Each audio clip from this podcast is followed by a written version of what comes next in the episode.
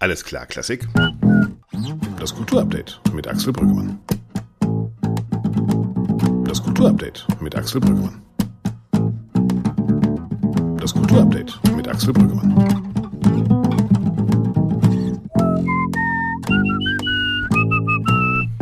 Ja, der wunderbare Georg Breinschmidt war das mit seiner kleinen Improvisation auf unseren Jingle von Alles klar Klassik, dem Podcast des Lismon Centers der Bertelsmann Stiftung. Es geht im Thema immer um den Deep Dive und so auch heute. Ein Thema scheint sich gerade überall aufzutun. Nicht nur an kleinen Häusern, sondern auch an großen Häusern. Wir haben es vor kurzem gehört. Serge Dorny, der Intendant der Münchner Staatsoper, stellt grundlegende Fragen. Hören wir noch mal rein. Die Zeiten sind schwierig. Der, der, der Stück Butter ist viel teurer in der, in der Supermarkt als vorher. Die Heizung. Und wir müssen uns auch fragen, als Kultureinrichtung, die eigentlich mit viel öffentlichen Mitteln äh, arbeitet, eigentlich müssen wir vielleicht uns auch mal abfragen, sind die Ticketpreise, das wir haben, sind das die richtigen Ticketpreise? Und und während Serge Dorny in München sich noch fragt, ob das die richtigen Ticketpreise sind, weil er nämlich feststellt, sein Haus verkauft sich nicht mehr von vorne von den teuren Plätzen nach hinten, sondern von hinten von den günstigen Plätzen nach vorne und die teuerste Platzkategorie bleibt meist leer, haben andere Häuser längst gehandelt. Und mit diesen Häusern, die ganz kreative Bezahlmodelle haben, wollen wir in dieser Folge reden. Meine Gäste heute sind Mareike Hujo, sie ist die Leiterin des Marketing und der Presseabteilung am Theater Hagen. Dort hat man eingeführt das 9-Euro-Ticket. 9 Euro pro Monat, Oktober, November, Dezember. Und man kann fast alle Aufführungen im Stadttheater Hagen sehen, ohne extra zu bezahlen. Erfolgreich oder nicht? Dumping oder Kulturförderung? Das werden wir Mareike Hujo gleich fragen. Ähnliche Erfahrung wird bald sammeln Christoph Drescher. Er ist der Intendant der Thüringer Bachwochen und sein Zahlmodell schon jetzt bei den Konzerten, aber erst recht, wenn das Festival losgeht im März, ist Zahl, was du kannst.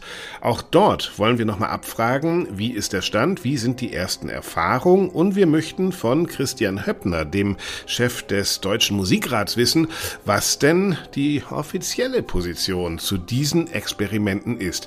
Zumal ja selbst die Bundesrepublik über Kulturförderung nachdenkt. Im Gespräch ist das 200-Euro-Ticket, der 200-Euro-Kulturgutschein für alle 18-Jährigen in Deutschland eine Idee von Kulturstaatsministerin Claudia Roth alternative Zahlmodelle in der Kultur? Ist das ein Phänomen der Krise oder müssen wir tatsächlich grundlegend neu denken, um Kultur jedem zugänglich zu machen? Das sind die großen Fragen unseres heutigen Themas und am Ende kommt natürlich Dorothea Gregor, mit der ich diesmal nicht nur die Klassikwoche Revue passieren lasse, sondern euch auch einige spannende Neuheiten für die Zukunft des Podcasts erzählen werde. Die Aufregung war groß, als das Stadttheater Hagen bekannt gegeben hat, wir reagieren auf die Krise, auf die Angst des Publikums nach Corona in die Kultur, in die Theater zurückzukehren. Und zwar genauso, wie das die Politik auch im öffentlichen Nahverkehr gemacht hat, mit einem 9-Euro-Ticket für die Kultur. Zahle 9 Euro pro Monat und schau dir alles fast alles an, was im Theater Hagen zu sehen ist. Erfunden hat diese Idee die Marketingleiterin des Theaters, Mareike Hujo, und sie hat viel Lob geerntet und viel Kritik. So eine Aktion könne sich nur ein staatlich unterstütztes Haus leisten. Es wäre eine Wettbewerbsverzerrung gegenüber der freien Ensembles, hieß es auf der anderen Seite. Wiederum andere sagten, mit genau diesem Mut und dieser Kreativität müsse man in einer Krise reagieren, um eventuell auch die Zukunft vorauszudenken. Und wir wollen jetzt nachfragen, was denn die Erfahrungen mit dem 9-Euro-Ticket in Hagen sind. Und ich sage Hallo Mareike Hujo. Hallo, grüß Sie. Sie sind ja eigentlich die Erfinderin des 9-Euro-Tickets. Äh, und das ist wahrscheinlich, wie, erstmal, wie ist das entstanden? Ist das, ist das so eine, so eine Brainstorm-Idee gewesen, wo Sie überhaupt sich nicht vorstellen konnten, was das jetzt für Wellen schlägt? Also es ist eigentlich so entstanden, dass wir Ende August ein sehr erfolgreiches Open Air auf dem Springeplatz hier in Hagen hatten. Wir haben unter anderem eine gekürzte Fassung von Carmen gezeigt und waren da an zwei Abenden eben vor Ort und dort sind 4000 Menschen zu okay. uns gekommen insgesamt. Und mein Gedanke war, denn wir leiden wie alle anderen Theater auch unter dem Publikumsrückgang hier in Hagen vielleicht noch mal ein bisschen massiver. Was mein Gedanke Corona war, meinen Sie, oder? Das ist so eine Corona ja genau genau Long Covid Folge, ja. Absolut. Und mein Gedanke war, wie bekomme ich diese Menschen, die jetzt diese gekürzte Carmen-Fassung ähm, gesehen haben und davon begeistert waren, auch ins Theater und wie kann ich denen zeigen, dass das, was wir hier auf der Bühne machen, genauso spannend und aufregend ist wie eben diese beiden Abende auf dem Springeplatz. Und da kam dann dieses 9-Euro-Ticket ins Spiel was ja sozusagen inspiriert ist durch dieses 9-Euro-Ticket äh, in der Bahn, wo wir alle gefördert wurden, damit wir mobil bleiben, trotz Energiekrise. Ähm, und dann ist das bei Ihnen ein Kulturticket geworden und plötzlich hat die ganze Nation auf Sie geschaut. Haben Sie das erwartet, dass Ihre Idee da so zündend ist und auch so viel Kontroverse auslöst? Also mein Plan mit dieser Idee war eigentlich nur neues Publikum für das Theater in Hagen zu gewinnen. Ähm, Hagen ist eine sehr strukturschwache Stadt und hier sitzt das Geld auch nicht so locker. Und das war für mich eigentlich mal eine Möglichkeit, für wenig Geld über einen kurzen Zeitraum zu zeigen, wie toll und wie wertvoll und spannend Theater ist. Dass das so große Wellen schlägt, habe ich nicht erwartet. Nein, ich ähm, habe natürlich gehofft, dass es hier seine Aufmerksamkeit bekommt, aber dass es so so viel Aufmerksamkeit kriegt, damit haben wir nicht gerechnet. Wie erklären Sie das und was sind das für Nachfragen? Weil also ich glaube ja schon, dass das Wellen schlägt, weil viele das auch als ernsthaftes Konzept sehen, dass wir sehen, ähm, wir hatten äh, den Intendanten der Staatsoper in München vor kurzem hier im Podcast, der hat gesagt, selbst in München, wo die teuersten Karten immer als erstes verkauft wurden, verkauft sich inzwischen ein Haus von hinten. In Hagen haben Sie gesagt, ist das ein Strukturproblem, was immer so ist. Ähm, glauben Sie, dass wir Preise in Theatern, in der Oper, in Klassikkonzerten grundsätzlich überdenken müssen? Also es wäre natürlich schön, wenn das möglich äh, wäre, aber ob das realistisch ist, sei mal dahingestellt. Ähm, aber wir merken einfach jetzt, dass auch, dass es einfach Menschen gibt, die es sich vorher nicht haben leisten mhm. können und das jetzt genießen. Mhm. Und ich finde, Kultur muss eigentlich für jeden da sein und für jeden erschwinglich sein. Also das wäre ja, wenn das so wäre, wäre das natürlich großartig. Man könnte ja auch so rechnen und sagen, wird sowieso jede Karte mit 100, 150, manchmal in manchen Städten sogar um 200 Euro bezuschusst. Also ist es ehrlich gesagt piep egal, ob die Leute 9 Euro, 18 oder 20 bezahlen, weil die Karte bleibt bezuschusst. Gleichzeitig haben sie aber natürlich auch mit Kritik zu tun gehabt. Es gab Leute, die sagen, ja, ja, das kann sich nur ein Staatstheater oder ein staatlich gefördertes Theater leisten und die arme äh, freie Kultur steht da und kann sich das nicht leisten, weil sie muss mit Kultur auch Geld verdienen. Ähm, was haben Sie den Leuten entgegnet? Also ich kann natürlich immer nur für, für meinen Standort hier sprechen, denn Marketing ähm, passiert immer für den jeweiligen Standort. Und hier in Hagen ist es so, ähm, dass wir uns in, in dem programmatischen Ausgestaltung unserer Spielpläne so stark unterscheiden, dass wir uns nicht gegenseitig äh, Konkurrenz machen. Und die, die freie Szene natürlich, die hat am meisten gelitten, auch in der Corona-Zeit. Das ist absolut richtig. Ja, weil das ist ja, wenn man sowas jetzt weiterspinnen würde, ist das ja eine Frage. Ne? Also wie gehen wir damit um? Werden dadurch staatliche Häuser bevorzugt? Wird die freie Kultur integriert in solche Programme? Wenn ich Sie richtig verstehe, sagen Sie, Ihre Experimentierphase zeigt schon, dass es etwas bringt auf jeden Fall. Wie ist das denn ausgelegt? Ist das alles jetzt am Januar zu Ende oder sagen Sie, der Erfolg war so groß, wir führen das auch weiter? Nein, also grundsätzlich ist es äh, erstmal so, dass wir die Preise im Einzelkartenverkauf zu Beginn dieser Spielzeit sogar erhöht haben, okay. was wir mehrere Jahr, Jahre lang nicht gemacht haben. Und dieses Projekt ist erstmal auf die Zeit Oktober, November, äh, Dezember mhm. ausgelegt. Natürlich werden wir auch ein Folgeangebot erstellen, aber das ist natürlich sicherlich kein 9-Euro-Ticket mehr. Das kennen wir auch aus der Bundespolitik. Das ist dann das 49-Euro-Ticket wahrscheinlich. okay, aber Frau Hugi, jetzt lassen lassen Sie uns mal Bilanz ziehen. Also wie, wie sieht ja. das momentan aus? Ich habe irgendwann mal ein Interview mit Ihrem Intendanten, glaube ich, oder Geschäftsführer, einer von beiden, äh, ja. im Deutschlandfunk gehört, die vorgerechnet mhm. haben, naja, schauen Sie, wenn wir ein Theater ausverkauft haben mit neun Euro äh, pro Ticket, äh, dann ist das für uns wesentlich äh, rentabler und lukrativer, als wenn wir ein leeres Theater haben, wo die Leute 50 Euro zahlen sollen, aber keiner tut's. Ähm, wie ist denn die Bilanz, auch so eine wirtschaftliche Bilanz jetzt nach zwei Monaten? Ähm, also es ist im Grunde so, dass wir tatsächlich, und das merken wir einfach, weil wir jetzt eine Auslastung, eine Steigerung der Auslastung um 40 Prozent haben, wir haben letztendlich tatsächlich genau, was Sie sagen, mit den freien Plätzen mhm. gespielt und diese sind jetzt verkauft worden. Die wären sonst hier in Hagen, auch da kann ich nur wieder für unseren Standort sagen, frei geblieben. Mit anderen Worten, ist das eigentlich eine Rechnung, es kommen mehr Leute und es wird das gleiche Geld eingenommen? Also ob das gleiche Geld eingenommen wird, kann ich Ihnen nicht sagen. Äh, ich bin nicht unser Geschäftsführer. ähm, aber es ist natürlich, also für uns ist es in erster Linie ein, eine Marketingkampagne. Mhm die auf Langfristigkeit angelegt ist und wir möchten die Personen, die jetzt da waren und uns jetzt auch zum größten Teil zum ersten Mal erlebt haben mit dem 9-Euro-Ticket, natürlich als Publikum der Zukunft gewinnen und äh, das klappt auch. Also es gibt erste Abo-Abschlüsse ah, okay. äh, von Menschen, die hier das erste Mal da waren und äh, uns eben auch ausprobiert haben. In Hagen ist es tatsächlich so, dass äh, man sehr genau überlegt oder dass es Menschen gibt, die sehr genau überlegen müssen, wo sie ihre 30, 40, 50 Euro für Freizeitgestaltung ausgeben. Und gibt es überall, ne? ähm, genau, ja. Ja, und es ist ja auch, es kam auch mal das Thema auf, wir verramschen Kultur. Mhm. Ähm, und genau das tun wir nicht. Wir geben jetzt drei Monate lang die Möglichkeit zu zeigen, wie wertvoll Kultur mhm. einfach ist. Und das ist auch das, was uns das Publikum zurückmeldet.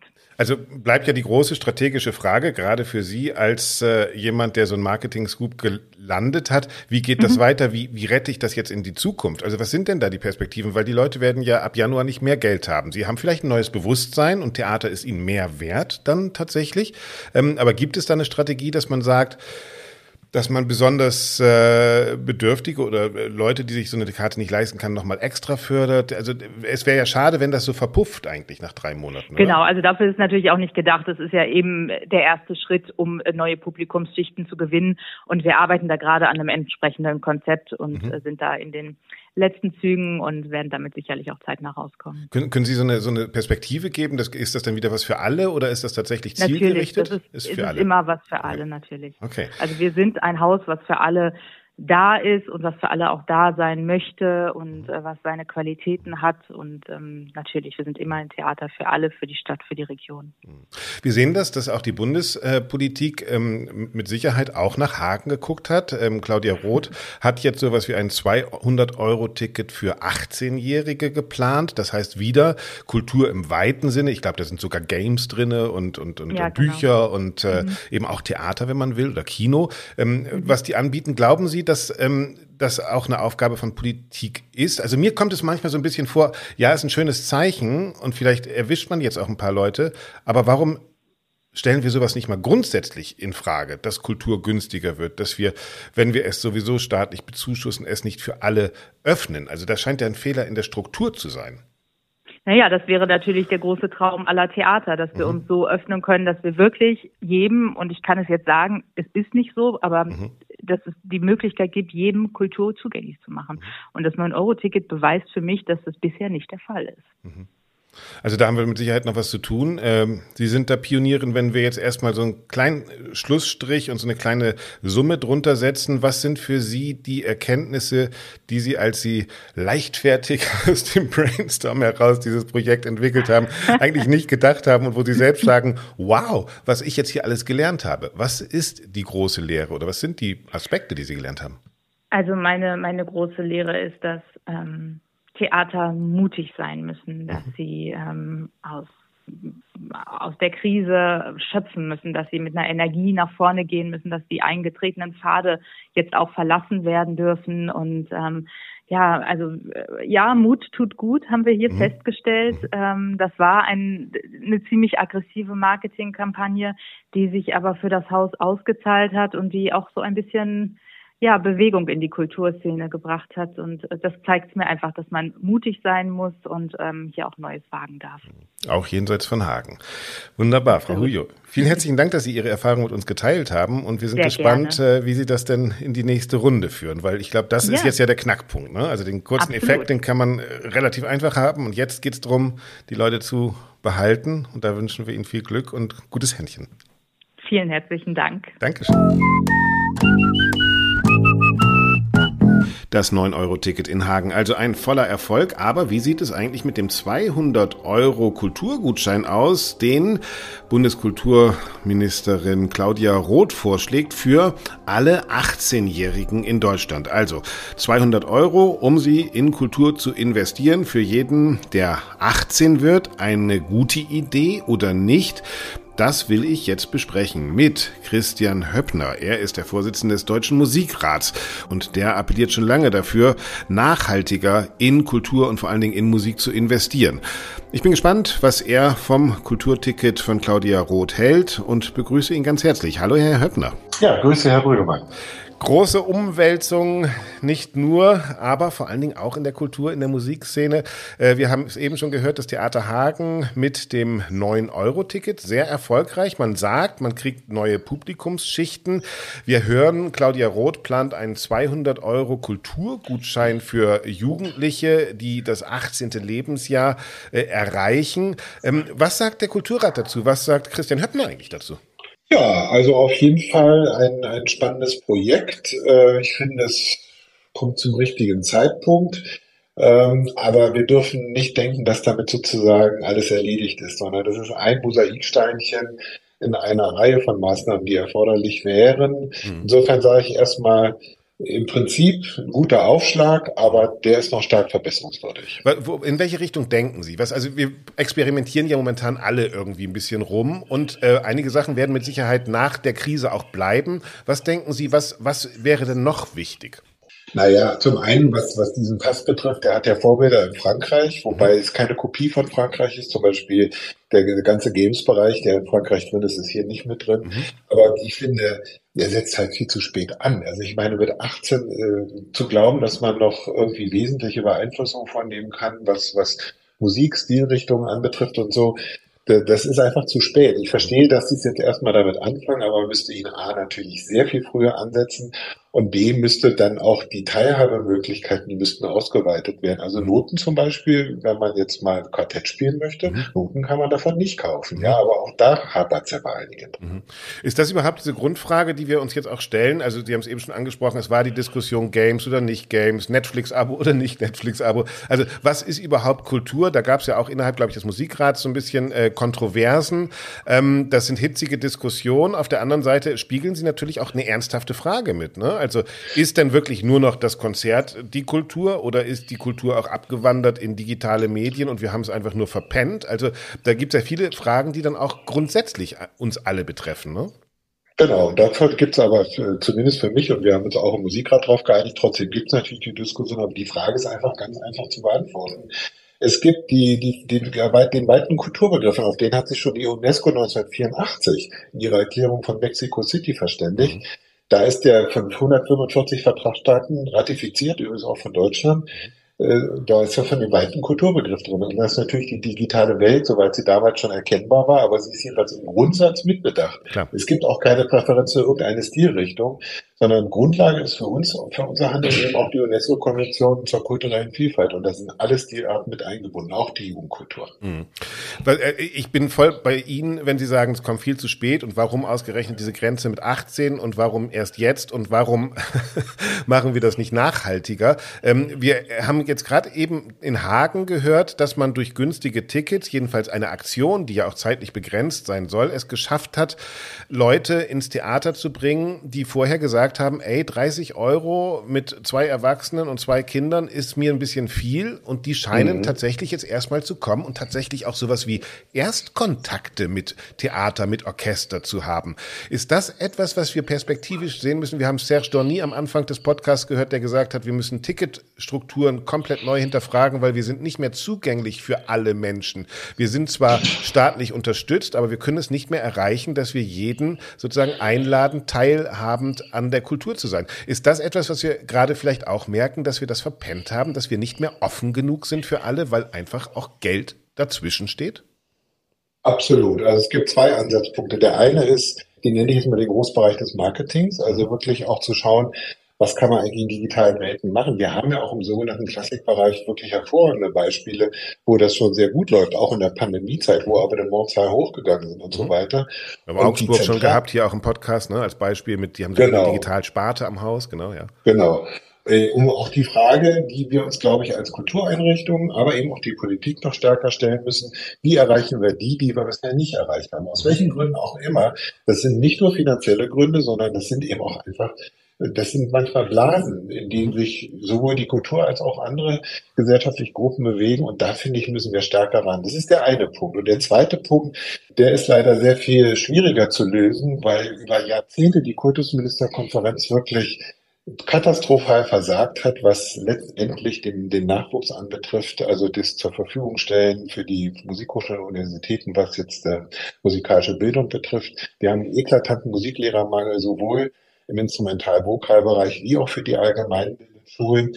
Und das ist wirklich unglaublich, dass das äh, über Jahrzehnte sich so entwickeln konnte. Und die Situation, wir haben es ja vom mit Deutschmusikrat, mit Landesmusikrat und Bertelsmann Stiftung zum ersten Mal überhaupt in der wissenschaftlichen Studie dargestellt für den Grundschulbereich. Und das ist der entscheidende, weil dort die Prägungen einfach auch noch stattfinden.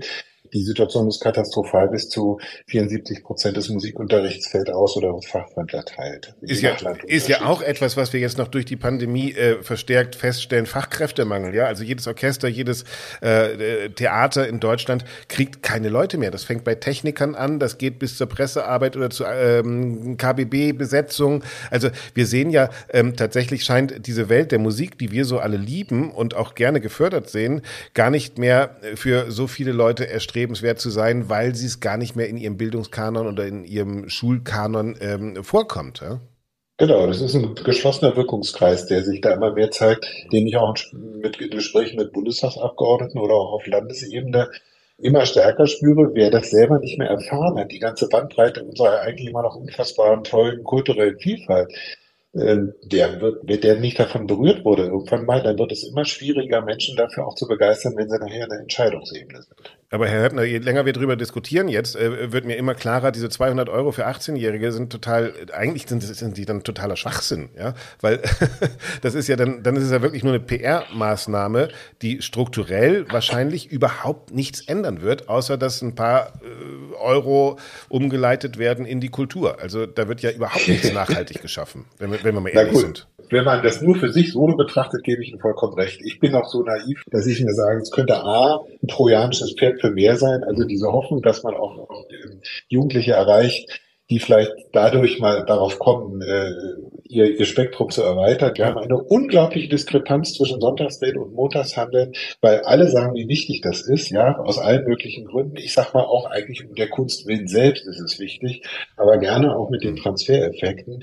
Plus was dafür notwendig wäre, nämlich wirklich in, in, Strukturen und Fachlichkeiten zu investieren, und zwar nachhaltig, also wirklich ja, genau. eine nachhaltige kulturelle Förderung. Ja. Ich sehe das, äh, ich habe dieses Buch geschrieben mit Franz Welser Möss zusammen, der in Cleveland ist, ja, und die haben sozusagen ja. als Orchester das Ziel, dass jedes Kind in Cleveland bis zum neunten Lebensjahr mit dem Orchester in Kontakt getreten ist, ja. Also das sind sozusagen, äh, und zwar in den nächsten 30 Jahren, ja. Das, das sind sozusagen die Zeiträume, in denen man da denkt. Und da, da genau. wirkt dann das, was wir hier vorhaben, wirklich ein bisschen schmalbrüstig, ja. Also ja. Äh, zumal ich kann zwar diese 200 Euro ausgeben, aber es hilft mir ja nichts, wenn ich hinten keinen mehr habe, der sozusagen kommt. Und ich glaube, jetzt mal meine persönliche Meinung, es ist schon ziemlich naiv zu denken, dass der kleine äh, 18-jährige Karl aus Gummersbach äh, da irgendwie ins Theater geht und dann seine große Liebe fürs Leben, fürs Theater entdeckt und ja, dass ja. das vielfach passiert. Also das ja. ist, glaube ich, Entschuldigung, aber echt äh, Kulturromantik. Ja, das ist, das wird nicht passieren. Ja, das wird nicht passieren. Weil so geil sind wir in, in unseren Orchestern vielleicht dann auch nicht. Ja? Also, wenn ich das richtig sehe, sagt der Kulturrat, schön, dass es das gibt, äh, und der, der Musikrat, äh, schön, dass es das gibt, aber ehrlich gesagt, fangt nochmal wieder vorne an und lasst uns jetzt auch die Krise nutzen, um Bewusstsein zu schaffen, Musik muss früh gefördert werden? Ja, von Anfang an und ein Leben lang. Mhm. Genau. Da sind aber dann wahrscheinlich mehr als 200 Euro äh, pro Person ja. nötig. Ja? Deshalb sage ich ja, trojanisches Pferd und Weckruf, ja, aber das, sagen wir mal, die, die Kultusministerkonferenz ist, hat das Tempo einer griechischen Landschildkröte. Damit kann man jetzt nicht, äh, da kann man nicht drauf hoffen. Deshalb hoffe ich auf die Kulturministerkonferenz und auf noch mehr Mitstreiter, dass wir sagen, hört auf mit dieser Projektitis, sondern investiert endlich mal nachhaltig in die Infrastruktur von Kultur und Bildung. Wir werden das verfolgen und überall weiter nachfragen und der Schildkröte ein paar Beine machen. Vielleicht noch vier mehr. Herr Höppner, vielen herzlichen Dank, dass Sie uns mal so eine kleine Einschätzung gegeben haben. Dankeschön. Schönen Dank noch. Danke. Ja, danke. Gerne, Herr Rögemann. Christian Heppner vom Deutschen Musikrat über die griechische Landschildkröte, die Kultusministerkonferenz. Ja, durchaus ein kritischer Ansatz, aber wir wollen unseren kleinen Podcast positiv beenden und vielleicht nochmal den Scheinwerfer auf ein anderes Konzept werfen, mit dem neues Publikum für die klassische Musik gewonnen werden soll. Es geht um die Thüringer Bachwochen, die werden geleitet von Christoph Drescher und der favorisiert ein Konzept Pay What You Can. Und darüber rede ich jetzt mit ihm. Hallo, Herr Drescher. Hallo.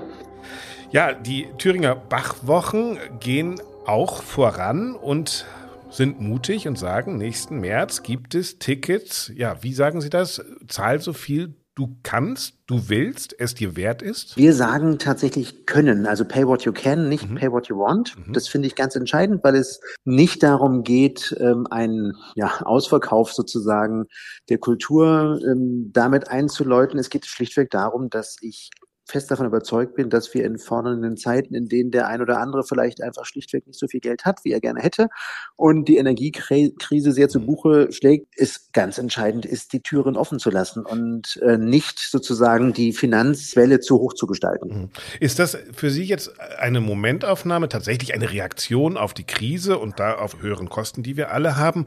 Oder ist das für Sie auch ein Experiment, um zu schauen, ob das für die Zukunft überhaupt für Kultur wichtig ist, Preise flexibel zu gestalten, um tatsächlich auch ein größeres Publikum erreichen zu können?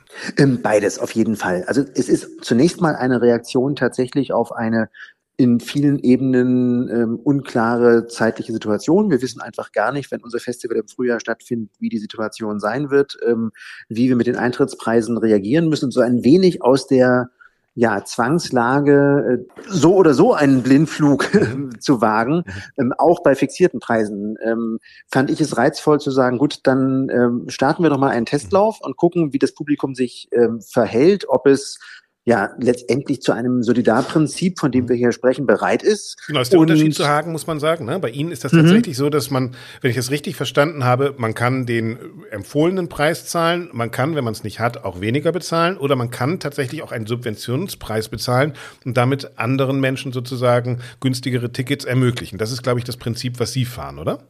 Genau, das ist auch, finde ich, wirklich entscheidend. Und äh, bei den ersten Testläufen im Moment äh, sehen wir auch, dass das wirklich funktioniert. Mhm. Also sprich, es gibt ähm, mehr als die Hälfte der Leute, die den von uns kalkulierten empfohlenen Preis, der ja immerhin schon ein subventionierter ist, mhm, ähm, akzeptieren. Ja. Es mhm. gibt ähm, Menschen, die weniger zahlen, dann allerdings meistens nur irgendwie einen Tick weniger, was wiederum auch daran liegen kann, dass wir zum Beispiel auch ähm, Schüler und Studenten jetzt gesagt haben, mhm. äh, wir machen legen für euch keinen Preis fest, sondern ihr könnt selbst sagen, wozu ihr in der Lage seid. Und das führt dann auch dazu, dass zu dem einen oder anderen Konzert äh, mal plötzlich Studierende für fünf oder zehn Euro ins Konzert gehen, mhm. die vielleicht für 25 Euro eben nicht gekommen wären. Und wenn das ein eben Nebeneffekt ist, umso besser. Sind das die, um das nochmal konkret äh, vor Augen zu haben, dass die konkreten Preise so ungefähr, normales Ticket 25, 30 Euro, äh, ich zahle, was ich kann, klar, kann ich nach unten sehen und Sie empfehlen auch 25 Euro und da geht es dann hoch und runter. Ist das ungefähr die, die Preisrange oder über welche reden wir da? Genau so. Also im Moment ist es so, dass wir gerade außerhalb des Festivals ja nur eine Reihe mit kleineren Konzerten, Bach Forward, die sowieso ein jüngeres Format mhm. äh, betreffen, äh, veranstalten. Da haben wir einheitlich 25 Euro vorgeschlagen okay. als ein Preis. Das ist ein Level, was hier in Thüringen auch relativ irgendwie den Durchschnitt markiert. Mhm. Und ähm, bei den Konzerten, die wir jetzt hatten, landen wir im Durchschnitt mal bei 22, 23 Euro. Wir okay. hatten noch ein Konzert, bei dem wir einen Durchschnitt von 30 Euro hatten, also sprich okay. über dem Soll lagen. Mhm. Sowas kommt auch vor. Ähm, beim eigentlichen Festival dann wird der Durchschnitts- oder der empfohlene Preis teilweise auch ein Tick höher sein. Also okay. Philipp Herrewege, Johannes Passion, da ja. gehen wir dann auch mal auf 40 Euro. Und auch da ist es so, die Menschen passen in beide Richtungen an. Also im Moment bin ich erstmal optimistisch, dass das Solidarprinzip funktioniert. Ist natürlich dann eben gerade, wenn man bezuschusst wird, staatlich bezuschusst wird, und ich glaube, beim Theater Hagen ist das nochmal viel mehr als jetzt äh, bei Ihnen bei den Bachwochen. Sie, Sie müssen mhm. ja schon einen großen Teil auch äh, refinanzieren. Mhm. Ähm, sagen viele freie Gruppen, ja, ja, ihr da vom Staat bezahlte und von Steuergeldern bezahlte Leute, ihr macht es euch natürlich auch einfach, weil ihr könnt das machen, weil ihr werdet notfalls auch gerettet. Ähm, bei Ihnen liegt die Sache ja ein bisschen anders. Also Ihr, ihr unternehmerisches Risiko ist wesentlich größer. Trotzdem machen Sie es. Halten Sie es für legitim, diese Kritik zu sagen, ja, wenn das jetzt nur die staatlich äh, unterstützten äh, Institutionen machen, ist es eigentlich ein Wettbewerbsnachteil für freie Organisationen? Ich glaube tatsächlich nicht, dass es so ist. Also ähm, ich bin ähm, tatsächlich auch für die kommende Festivalsaison fast noch stärker als vorpandemisch äh, von den Ticketverkäufen abhängig. Mhm. Ähm, ich brauche die, um das Festival zu finanzieren. Nur ist es eben so, selbst mit fixierten Preisen und mit ähm, unverändertem Preismodell wüsste ich genauso wenig, was rauskommt, weil ich einfach überhaupt mich nicht auf die Werte äh, oder Erfahrungen vor der Pandemie verlassen kann. Ähm, der Mix aus Pandemie, Krieg, ähm, Energiekrise und, und, und ähm, heißt einfach, wir können uns ja auf bewährte Modelle nicht verlassen und dann doch mal zu gucken, ähm, in welche Richtung man vielleicht gehen kann, ähm, finde ich einfach unbedingt wichtig. Und ich merke im Moment, dass alle möglichen Kolleginnen und Kollegen von anderen Festivals, von Konzerthäusern sehr neugierig darauf gucken, was wir tun und sich vielleicht selbst noch nicht trauen, ähm, aber das schon sehr aufmerksam verfolgen. Und mhm. ja, tatsächlich zu sagen, man guckt mal, ähm, wie die Wertigkeit eigentlich ist. Zeigt sich ja auch eben, dass es eben gar nicht um eine Dumping-Diskussion dann in diesem Fall geht, sondern dass es auch um eine Verantwortungsdiskussion geht. Ne? Also wirklich auch mhm. ans Publikum die Frage, was ist euch der Kram denn eigentlich wert? Ja, also wie viel könnt ihr mhm. euch leisten, wie viel nicht? Und was ich glaube im Podcast jetzt auch schon klar geworden ist, ist, dass diese in der Not geborene ähm, Experimentierfreudigkeit der Kulturunternehmen tatsächlich auch was Langfristiges sein kann, weil überall schwebt, auch eben hatten wir schon in Hagen, die Frage über allem, ist Kultur in unserer Gesellschaft eigentlich noch für jeden zugänglich? Gerade Kultur, die mhm. ja von jedem mitfinanziert wird durch Steuern. Und ich glaube, das ist wahrscheinlich tatsächlich etwas, wenn ich jetzt so sehe, wie Sie Ihren Finger da so in das Wasserglas tunken, sagen Sie, es ist schon relativ warm. Ne? Also wir können schon auch in dieser Idee weiterdenken. Also auch konzeptionell also es geht für mich als wirklich, Kulturanbieter. Genau, also es geht tatsächlich sehr deutlich um eine Relevanzfrage für mich. Ähm, denn mhm. ich finde ja schon ähm, schwierig, wenn wir gerade über subventionierte Kultur reden, dass wir uns ja so wohlig äh, zurücklehnen und denken, es gibt halt unser kleines Biotop, unsere mhm. gut gebildete Zielgruppe, äh, der wir subventioniert ein bisschen bei der Erfüllung ihres Hobbys helfen. Mhm. Ich gehe auch wahnsinnig gerne in tolle Maleraufführungen, finde das alles super schön, aber das ist doch nicht, kann ja nicht die einzige Aufgabe von geförderter Kultur sein. Die Krise ist natürlich eine super Möglichkeit, äh, sowas zu lernen und sowas zu versuchen. Aber Herr Drescher, jetzt reden wir die ganze Zeit schon über Preise. Jetzt wollen wir wenigstens noch mal ganz kurz über Inhalt reden und auch ein bisschen Werbung machen, dass man sich dann auch Tickets kaufen kann. Was sind denn die Highlights der Bachwochen in Thüringen? Also tatsächlich ist es eine Saison, die, glaube ich, ganz spannend wird. Ähm, wir haben sie unter ein Motto gestellt, was letztlich auch zu dem Thema äh, passt, was wir gerade ähm, hatten, nämlich Zuversicht. Mhm. Wir versuchen also gerade bei Bach nehmen wir die Johannespassion, zwei Stunden äh, durchleiden wir ähm, die Passion Christi, aber dann gibt es einen Choral, der uns Hoffnung, der uns Zuversicht schenkt. Das ist doch so ein typisches Bachbild und dem widmen wir uns in Größenordnungen im Festival mit ganz spannenden Sachen. Wir eröffnen mit der Johannespassion von, von Philipp Herrewege. Wir haben René Jacobs da, wir haben Lapejata da, also durchaus äh, ganz äh, spannende Künstler, die am Taufstein Bachs in Eisenach oder in der äh, Bachkirche in Arnstadt zu erleben, natürlich wirklich tolle Erfahrungen für Bach-Fans sind. Daneben ist aber für uns immer entscheidend, dass wir Bach nicht denkmalpflegerisch betrachten, also dass wir kein alte Musikfestival sind, sondern auch ganz viele neuartige Projekte machen. Das Orchester im Treppenhaus ist als mhm. äh, Ensemble in Residence mhm. dabei und zeigt Spannend. einige Formate. Ähm, wir haben auch einen Kompositionsauftrag äh, mit einer Reihe, die wir in diesem Jahr begonnen haben, in dem wir Komponistinnen und Komponisten einladen, unter Zeitdruck zu komponieren, nämlich so okay. wie Bach es vor 300 Jahren tat. Äh, eine Woche in Residence zu sein und und mit Montag, den eigenen Kindern noch ins Wohnzimmer eingesperrt zu sein. Genau. Nein, aber tatsächlich zu sagen, Jahr. ein Kompositionsauftrag geht am Montag los okay. und am Sonntag ist die Vorführung. Wow. Okay. Das, darauf lässt sich auch nicht jeder ein. Also Inhalt ist auch noch wichtig, nicht nur der Preis. Wer all das wissen will, einfach mal vorbeigucken auf der Seite der Bachwochen in Thüringen ist. Welche, wo, wo gehen ich dahin im Internet? www.bachwochen. Thüringer-bachwochen.de. Also einfach mal gucken und zahlt, was ihr könnt. Äh, ihr dürft auch mehr zahlen. Vielen herzlichen. Dank für das Hintergrundgespräch mhm. und ja, wir sind gespannt, wie es dann endet und melden uns einfach im Frühling nochmal. Sehr gerne. Vielen herzlichen Dank, Herr Drescher. Na klar, gerne. Danke. Gut. Tschüss.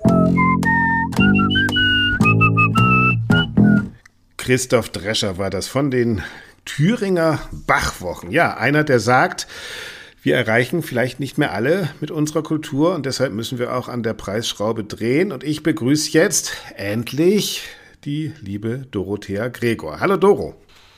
Hallo Axel. Wir haben letzte Woche schon drüber geredet, oder vorletzte Woche. Ähm, du wolltest auch eine private Umfrage in deinem ja unrepräsentativen Zuhauseumfeld machen, was denn Jugendliche mhm. dazu sagen äh, zur, zur Preisgestaltung und wie das ist mit diesem Kulturticket, vor allen Dingen von Claudia Roth. Was ist rausgekommen? Genau. Genau, es ging um den Kulturpass. Ich habe auch gleich im Anschluss an unser Gespräch gefragt und ähm, okay. um es ja kurz zusammenzufassen, die Idee wird, finden alle cool, sagen, ach ja, coole mhm. Idee, haben, noch, haben aber bis dahin noch gar nichts davon gehört gehabt. Also kam noch gar nicht an der, die Segnungen dieser Idee. Und äh, die fanden die Idee total gut mit Einschränkungen beziehungsweise mit noch einer Erweiterungsidee. Die haben gesagt, sie fänden das nur gut, wenn das ähm, übertragbar wäre, also wenn sie ihre Freunde mitnehmen könnten. Das heißt, dass sie nicht ja. nur mit jemandem gehen könnten, der auch einen Kulturpass hat, sondern ähm, wenn, wenn sie denen, sozusagen das gut wollen. haben. Ja, ja. Genau, genau, wenn sie die mitnehmen könnten, mit denen sie gehen wollen. Was ich eigentlich auch eine ganz, ganz ähm, lässige Idee fände. Was ja, ja Prinzip also von Kultur ist, ne? Leute mitnehmen, ja, genau. zusammen was erleben, ne? Genau, ja. Genau, ganz genau. Und ähm, das zweite war, dass. Wäre lustigerweise auch meine Kritik, ne? Also ich finde auch, ja. warum ausgerechnet 18-Jährige, ja? Also das ist ja total bescheuert, weil wenn du befreundet bist mit einem 20-Jährigen, ist es irgendwie äh, absurd, ja? Also finde ich einen guten Punkt und sollte man echt drüber nachdenken, ja? Ob man dieses Kulturticket nicht auch sozusagen für zwei Personen nutzen kann dann. Ja, ja oder vielleicht auch für drei. Oder wenn man sagt, wir sind hier zu ja. fünft und dann kostet eine Karte ja. 10 Euro, dann sind halt von meinem Guthaben dann 50 Euro weg. Also warum nicht? Ne? Mhm. So. Aber gut, das sind jetzt dann so Details der Ausgestaltung. Da werden sich sicherlich viele kluge Leute auch kluge Gedanken dazu machen. Ähm, der zweite mhm. Punkt war, den ich aber auch ganz interessant fand, und da haben wir ja auch letztes Mal drüber gesprochen, soll, ähm, sollen Streaming-Angebote wie zum Beispiel Netflix oder ähm, mhm. Gaming, äh, In-App-Käufe oder was auch immer, also gilt das oder ist das da mit gemeint oder ist das in diesem Package, mhm. läuft das mhm. unter Kultur oder nicht? Und da wurde jetzt oder eben nur Orchester und nur Theater, genau, ja. Ja, und da wurde bei den Befragten in meinem Umfeld ähm, ganz klar dagegen votiert und gesagt haben, nee, also Gaming und Netflix auf gar keinen Fall. Das ist, ähm, das macht man sowieso schon viel zu viel und ähm, das kriegt man immer irgendwo her und das ist jetzt überhaupt nichts Besonderes. Also ich hatte das Gefühl, da war noch diese Idee, oh, das ist eben was Besonderes. Wir gehen ins Theater oder dann ins Orchester oder machen oder meinetwegen auch, mhm. okay, auch ins Kino, aber jetzt nicht diese. Das Rausgehen, ja.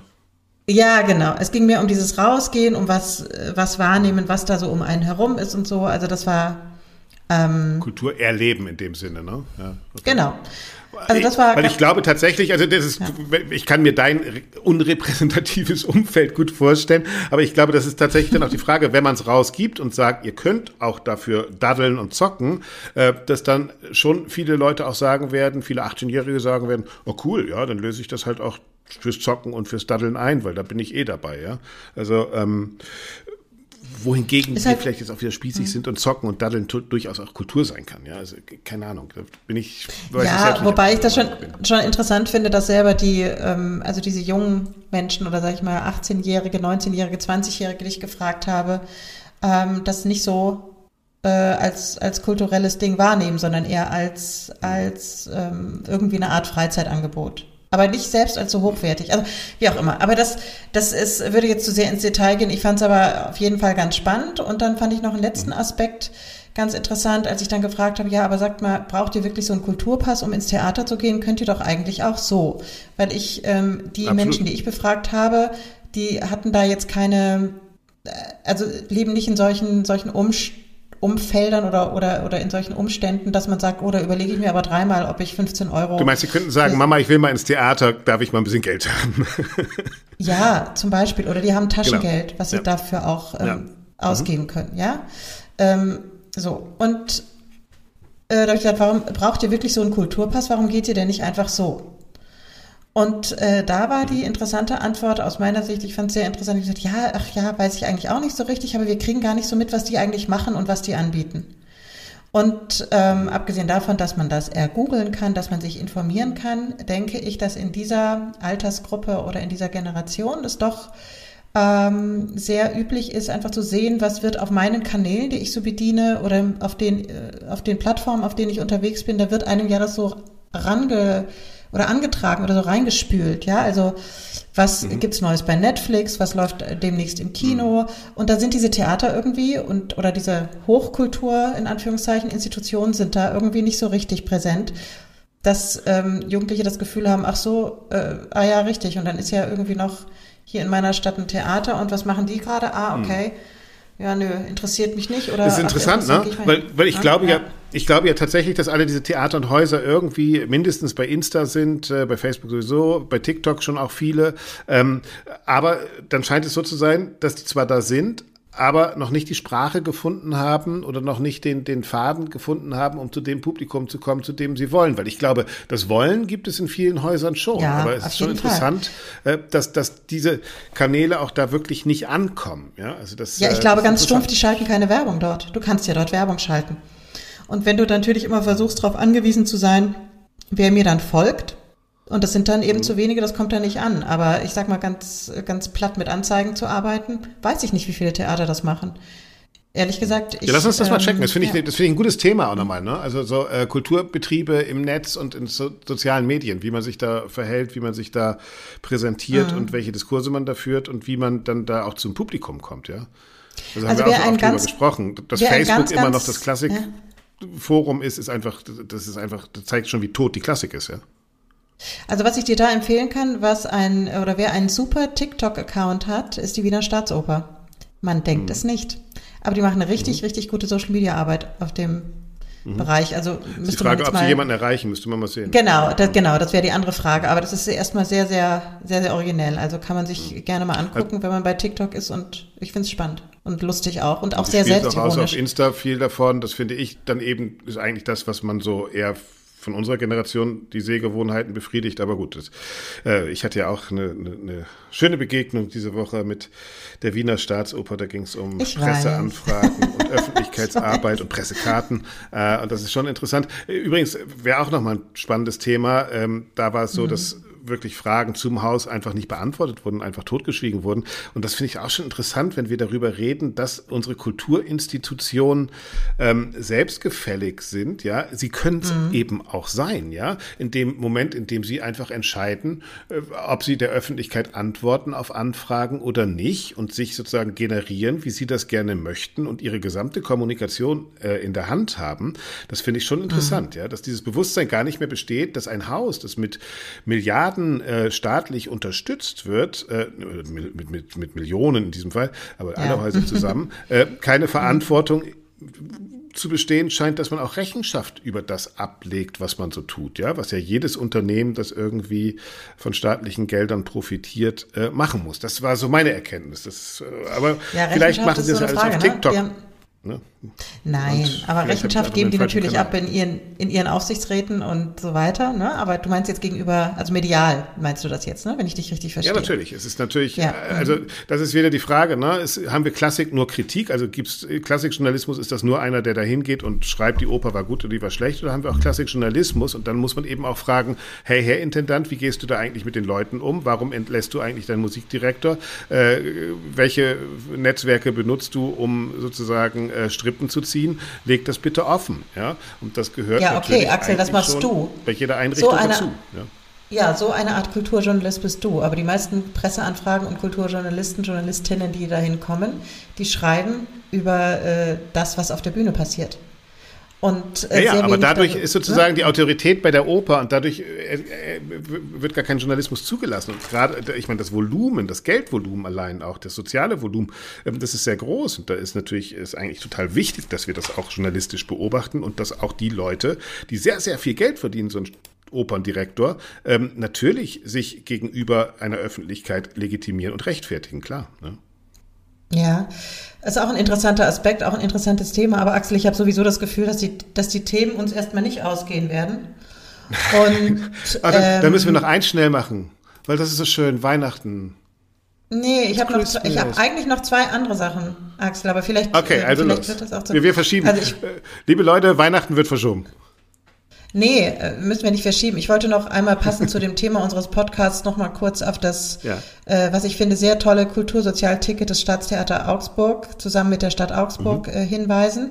Ich werde es jetzt nicht ausführen, weil sonst haben wir wieder so viel Sprech- und Redezeit und und der mhm. Podcast ist eh schon immer so so lang. Ja, aber kurz erklären finde ich sollte man schon mal, ne? Also ja, also es, es, gibt die Möglichkeit für sozial bedürftige Menschen in Augsburg ein ähm, Theaterticket für den symbolischen Preis von einem Euro zu erwerben und nicht gerade so, naja, die Restkarten, die nicht verkauft werden, sondern ganz regulär ähm, im Vorverkauf. Und dieses, äh, also da geht's der, der Leitung des Theaters, sprich André Bücker, ähm, vor allem darum, eine kulturelle Teilhabe zu ermöglichen, auch besonders eben in der Vorweihnachtszeit, wo ja Theaterbesuche sehr traditionell auch nachgef oder, oder mehr nachgefragt werden als vielleicht äh, in anderen Zeiten und äh, dieses 1-Euro-Ticket sozusagen, das ist noch nicht mal ein 9-Euro-Ticket, sondern ein 1-Euro-Ticket gilt auch am Tag dieser Vorstellung als Nahverkehrsticket. Und mhm. ähm, das finde ich ziemlich toll. Ja. Mhm. Und ähm, also und da sieht man überhaupt, also Genau, da sieht man, dass die einfach auch Vorreiter sind. Du kannst auch in Augsburg dir einen, ähm, kannst du dich als gemeinnütziger Verein oder als ehrenamtlich arbeitender Verein, der für, für sozial äh, Schwächere sich engagiert, kannst du auch einen Konzertbus äh, bestellen oder dich dafür bewerben, wo man dann gesammelt, äh, kommt dann Bus vorbei, der bringt dann gesammelt die Leute ins Theater und fährt sie wieder zurück und so. Also ich habe das Gefühl, wir hatten ja Tina Lorenz, die Digitalspatenchefin, ähm, auch bei uns schon im Podcast, die, da sind kreative Köpfe am Werk in, auf verschiedenen Nein, es sind Ebenen. überhaupt, also nochmal, auch dieser Podcast ja. zeigt das ja, ähm, dass unsere Provinz gar nicht so provinziell ist, ja, also das 9-Euro-Ticket ja. äh, in ja. Hagen von der Frau Hujo, ja auch eigentlich sozial gedacht, die hat eben, hat sie uns erklärt, gesagt, wie kriege ich die 5000 Leute, die kostenlos ins Open Air gehen, endlich auch mal ins, in die Oper, ja, und da hat man mhm. ganz klar gesehen, in einer strukturschwachen Region ist das halt eine Geldfrage, wir erkennen halt gerade, dass Kultur nicht mehr überall zugänglich ist, dann die Thüringer Bachwochen, jetzt auch nicht irgendwie im, im, im, im, im Luxusteil des Landes, ja, die sagen, wir machen Sozialtickets, du kannst mehr bezahlen und dafür sozusagen werden äh, Leute, die weniger bezahlen können, zahl, was du kannst, ist eben die Devise von Drescher.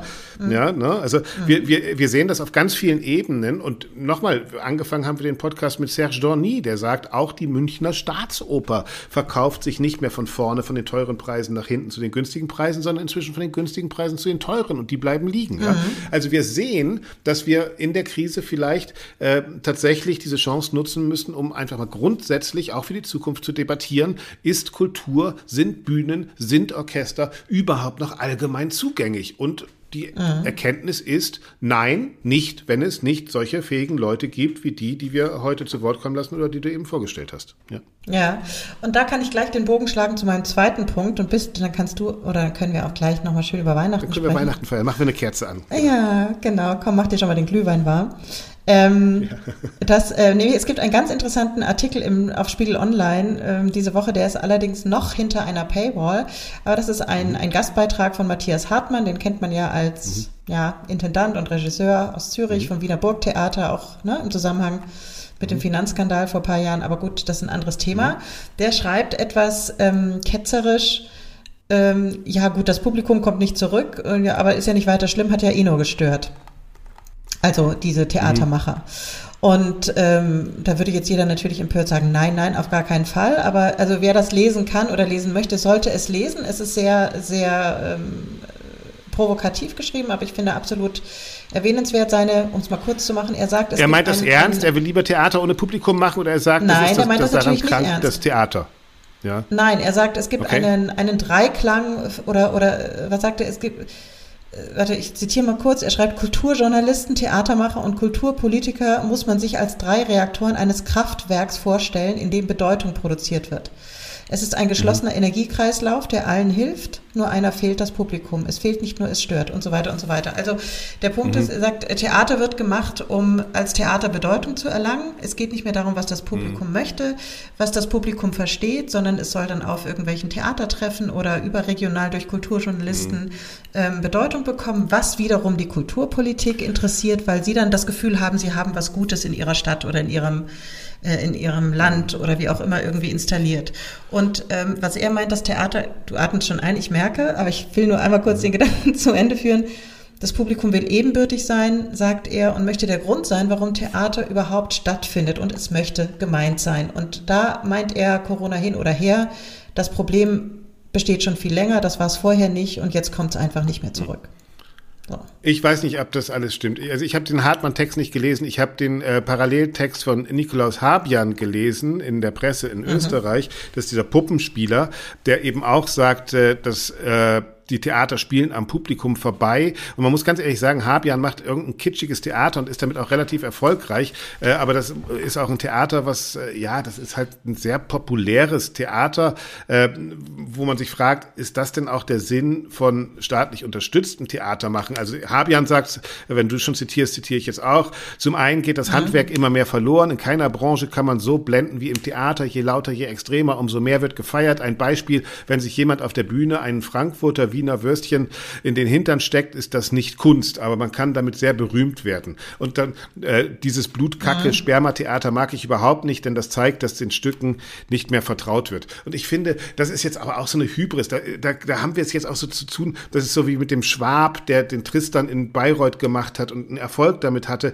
die jetzt denken, sie haben jetzt die Weisheit mit Löffeln gefressen, weil sie ein ästhetisch hübsches Theater machen. Aber ehrlich gesagt, und, und, und einfach alles, was irgendwie provokant ist, äh, in Grund und Boden reden und sagen, das Publikum will das nicht. Also ich bleibe dabei, es gibt gutes und schlechtes Theater. Und wer sich jetzt sozusagen äh, sagt, das Theater muss die Wünsche des Publikums bedienen, der hat den Sinn von Theater nicht verstanden. nee, leid. das sagt er so nicht. Das also Theater das ist, muss das, das Publikum herausfordern. Ja? Es muss neue Horizonte Nein, öffnen, es muss neue Gedanken entwickeln. Ja. Ja, das wäre, das wäre zu platt. So, also so, das ist nicht die Kernaussage von dem Artikel. Das habe ich vielleicht jetzt auch so verkürzt gar nicht richtig wiedergeben können. Also ich äh, Beim Habian ist das so und das, das, beobachte ich so, ja. dass das passiert gerade. Ja, ja. ja, ja, gut. Also das ist natürlich auch ein ähm, tatsächlich ja einfach falsch oder zu undifferenziert. Aber trotzdem, ich finde es gut, ähm, dass über diese Dinge überhaupt noch medial gesprochen und gestritten wird. Und ähm, absolut. Ja, also kann ich nur empfehlen, wer Lust hat auf diesen Artikel und zufällig bei Spiegel Online äh, hinter die Paywall kommt, der sollte sich das mal durchlesen. So. Und wer nicht da auf die Paywall kommt, dem stelle ich in die Shownotes noch unsere Debatte und unseren Podcast zum Regietheater, wo Christian Gerhaher äh, und Katharina Wagner sich darüber streiten, wie gegenwärtig Oper sein soll, darf und muss und ob Frankfurter oder Wiener Würstchen auf die Bühne oder gar in irgendwelche Hintern gehören. Also könnt ihr euch dann auch mal in Ruhe noch über die Weihnachtstage anhören. Ja. Oh. ähm, Doro, komm. Äh, Jingle Bell, Jingle Bell, lass uns eine Kerze Wiener anmachen. Würstchen ähm, gibt's bei vielen an Heiligabend. Ja. Mhm. Ja, Frankfurter, wie wir hier in Wien sagen, genau. Äh, ja. ähm, äh, Weihnachtsmusik, macht ihr welche? Ob wir welche machen? Wen meinst du denn ja. jetzt mit wir? Meinst du mich jetzt privat? Na, du, Familie Oder? zu Hause. Wie ist von ja, Weihnachten? Ist ja, da, ja. da Blockflöte gespielt, Gitarre gespielt, Nein. Orgel gespielt? Was, es, was, was ist da los? Es wird Klavier gespielt, es wird gesungen und ähm, dieses Jahr habe ich sogar das Vergnügen, in der Christmette im Münsteraner Dom zu singen. Und da freue hey, ich mich schon drauf. Also bitte hingehen, genau. wenn ihr in der Nähe von Münster mhm. seid. Dann könnt ihr Doro beim Singen beobachten. Schön. Und hören vielleicht auch. Also beobachten kann man ja. mich natürlich dann auch, aber hören ist vielleicht auch nicht schlecht. Aber ähm, ich habe das genau. gerade von SWR, ja, einen Kommentar gemacht, wo, wo ich gesagt habe, ähm, Weihnachtsmusik muss manchmal auch wehtun. Ich erinnere mich immer noch, ähm, als ich mit sechs oder sieben Jahren Geige gespielt habe und irgendwie vor der Bescherung ihr Kinderlein Comet spielen musste und meine Oma, damals rauchte man noch im Wohnzimmer irgendwie aus ihrem Sessel mhm. geredet hat, Zigarette aus dem Mund. Kann der Junge nicht aufhören? Können wir ihn nicht erlösen? Lasst uns Bescherung machen. Ja, Vielleicht gehört das auch dazu, so authentisch ja, authentisch ja, zu sein. Aber macht ihr Musik? Weihnachtsmusik darf auch mal wehtun. Ja. ja, aber macht ihr, also ist das bei euch Bestandteil von Heiligabend oder Weihnachten? Ja, Natürlich, also ist schon, also ich packe dann tatsächlich auch wieder meine Geige raus. Ich weiß nicht, ob ich inzwischen viel besser spiele als damals mit sieben oder acht Jahren. Ähm, dieses Mal mhm. feiern wir bei den Schwiegereltern in Österreich. Da wird immer wunderschön gesungen. Es wird schon gleich dumper, dieses wunderschöne ähm, mhm. österreichische Weihnachtslied. Das mhm. auch, Achtung, jetzt äh, bei Jonas Kaufmann auf der neuen dritten mm. Weihnachts Ja, die läuft bei uns natürlich Folge auch rauf und ist. runter. Mhm. Ja, aber die, das ist eben genau der Unterschied. Ja, bei uns ist das sozusagen ein, ein, ein, ein Stück Volksmusik, was auch vielleicht äh, durch mein Geigenspiel nicht besser wird, aber es ist sowas Authentisches. Und ähm, also diese Jonas Kaufmann Weihnachtsalben, hei, hei, hei, das ist schon, es ist schon sehr nah an Wham's Last Christmas. Ne? Das gehört schon zum Chris, äh, Christmas Kitsch unserer Klassikszene ja. inzwischen. Aber okay, dazu. das bringt mich auf eine Idee, wenn man nicht selbst Musik macht oder wenn du nicht selbst Musik machst, was für zwei Weihnachtsalben oder Weihnachtsmusik kannst du empfehlen? Ich sag dir auch zwei. Ja. Ja, ich, ich sag einmal so und einmal so. Äh, für, für das vor, vor wirklich christliche und weihnachtliche äh, Adventszeit, wenn die äh, Familie kommt, habe ich immer Christmas Crooners, also die Frank Sinatra hoch und runter äh, Geschichten mhm, drauf. Klassiker. Und wenn es dann mhm. ernst wird und besinnlich wird und wirklich klassisch wird, dann gibt es nur ein einziges Weihnachtsoratorium, äh, und zwar das mit Nikolaus Hananko bei mir. Ah, sehr gut. Ich habe was ganz anderes im Köcher. Also Weihnachtsoratorium höre ich mir übrigens am 17. Dezember im Michel an, da freue ich mich schon total. Also im Michel in Hamburg. Übrigens auch sowas, ne? Geht hin, ja, genau. Man muss nicht in die Kirche ja. gehen zum Beten, aber um einfach nochmal zu checken, doch, doch, warum wir dieses das, Fest das überhaupt feiern, auch, aber nicht ist es schon ganz geil. Ja. Das mache ich auch, aber nicht in die evangelische. da gehe ich nur zur Musik hin. Nein, das stimmt nicht. Also in, die, in den Hamburger Michel ähm, Weihnachtsoratorium ist natürlich ein Klassiker und ich freue mich total. Mhm. So, das zum Weihnachtsoratorium. Was ich total gerne höre, ist von ganz, also relativ neu dieses Jahr rausgekommen von Joss Stone. Ihr Weihnachtsalbum, das heißt Merry Christmas Love, ist richtig schön.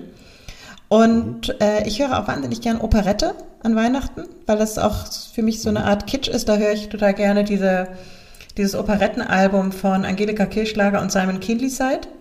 Ah, sehr gut, coole, ja, super schön. Coole super Sachen schön, drauf. Ja. ja. also finde ich echt schön. Ja. Und äh, wenn es so ein bisschen ruhiger und gechillter sein soll, dann höre ich mir das Weihnachtsalbum von Chili Gonzalez aus dem Jahr 2020 an und das heißt A Very Chilly Christmas.